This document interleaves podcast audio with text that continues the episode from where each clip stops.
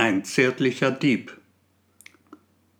Ich liebe dich, sagt er leise und streicht dabei zärtlich über ihre harten Knospen, denen, wie er zu spüren glaubt, ein leichtes Zittern innewohnt, und er sagt, ich will dich haben, werde nehmen dich jetzt. Ja, so, genau so, jetzt bist du mein.